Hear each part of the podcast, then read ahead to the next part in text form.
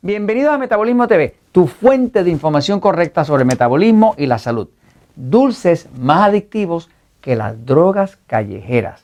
Yo soy Frank Suárez, especialista en obesidad y metabolismo. Quiero hablarte hoy de descubrimientos que se han hecho relativos a la adicción a los dulces, a las sustancias dulces, a los jugos dulces, a las cosas que son dulces, que ya se descubrió que son más adictivos que muchas de las drogas callejeras.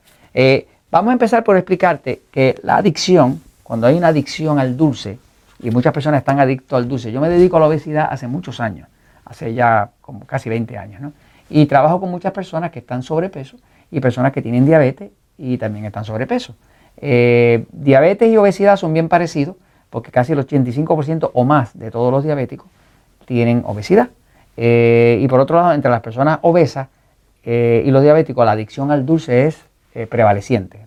La gente mata por chocolate, se esconden como criminales para comerse sus dulces y sus cosas, esconden las envolturas como si fueran criminales. O sea, una de las cosas que he aprendido a hacer es ayudar a las personas a desintoxicar, que ya le voy a hablar de eso. Ahora, hay una, se descubrió que hay una parte en el cerebro, por ejemplo, esta parte que usted ve acá, este es un cerebro, un dibujo, esta parte de acá es esta parte de atrás, acá es lo que llaman el cerebellum. Ahí es que está el sistema nervioso central autonómico, ¿no? que es el que, ese que se, empieza a dividir en pasivo y excitado. ¿no?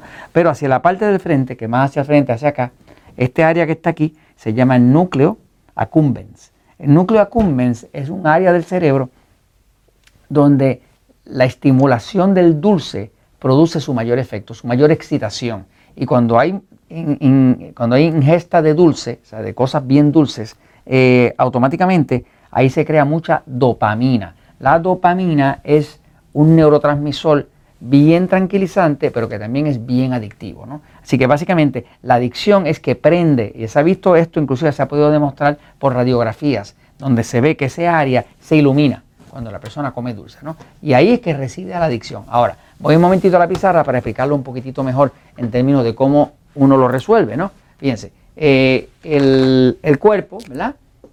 Pues todo en el cuerpo está dirigido desde la parte de aquí atrás del sistema nervioso central. Pero esta parte de aquí enfrente, donde está el núcleo, núcleo, núcleo accumbens, es el área que más se afecta cuando usted come algo bien dulce. ¿Qué puede ser algo bien dulce? Pues puede ser tan sencillo como un postre, puede ser tan sencillo como algo con azúcar, puede ser tan sencillo como los jugos de fruta que hoy en día le están echando a todos jarabe de maíz de alta fructosa. Una de las peores cosas que está pasando en la población es que el jarabe de maíz de alta fructosa se lo están echando al yogur. Entonces le venden el yogur como una cosa muy natural, pero dentro le están echando algo que es súper dulce, que es el jarabe de maíz de alta fructosa. Fíjese que el jarabe de maíz de alta fructosa puede llegar a ser hasta 98% fructosa. La azúcar regular que usted come, azúcar, es 50% glucosa y 50% fructosa. Así que cuando usted usa jarabe de maíz de alta fructosa, que es lo que se está usando ahora para endulzar el pan y todo ese tipo de cosas, y se usa para, hasta para echarle a la pizza, eh, para los jugos, para todo tipo de jugos le están echando, y los yogurt y los postres le están echando jarabe, jarabe de maíz de alta fructosa, porque es muy barato, muy económico para los fabricantes. ¿Qué pasa? Que ya se descubrió que, de hecho, se hizo un estudio, el estudio se llama así, Intense Sweetness Surpasses Cocaine Reward. Este estudio que lo hizo la doctora eh, eh, Magali Lenoir y con otro grupo de científicos, pero ella fue la que dirigió el estudio, básicamente demostró que el, dulce intenso eh, sobrepasa la recompensa, el placer que da la cocaína. O sea, que pudieron demostrar que es más adictivo el dulce que la cocaína. O sea, eh, era más fácil romper una adicción a cocaína que romper una adicción a dulce. Eh, eso es algo ah, difícil de confrontar, pero es la verdad. Yo que trabajo con obesidad hace casi 20 años, me encuentro con personas que están atrapadas de la adicción a dulce. Ahora, vamos a decir que usted tiene una adicción al dulce y que usted quiere resolverla. Pues usted tendría que de alguna forma bloquear la estimulación del núcleo accumbens y tendría que de alguna forma quitar esto. Pues es una forma que he encontrado que no falla, de hecho, la forma la va a encontrar usted en el mismo libro, en El Poder del Metabolismo. Hay un capítulo aquí que se llama Cómo romper el vicio. Y en ese capítulo estamos usando lo siguiente. Usted hace una dieta de tres cosas nada más, por 48 horas. 48 horas.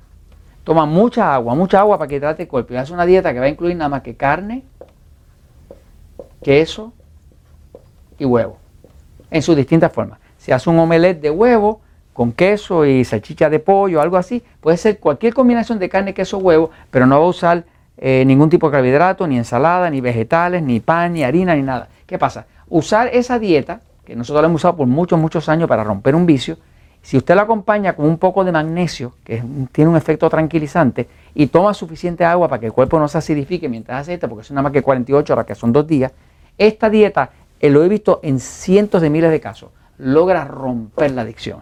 Al, pasar las 48 horas, usted no siente nada. Puede que le dé un poquito de síndrome de retirada, porque si está muy adicto, el núcleo accumbens va a gritar, me sigue. Pero usted mete bastante agua, pone un poco de magnesio para que el cuerpo se tranquilice hace una dieta de carne, queso y huevo por dos días y yo le hago un cuento, porque automáticamente se acaba la adicción. Y eso se los comento porque la verdad siempre triunfa.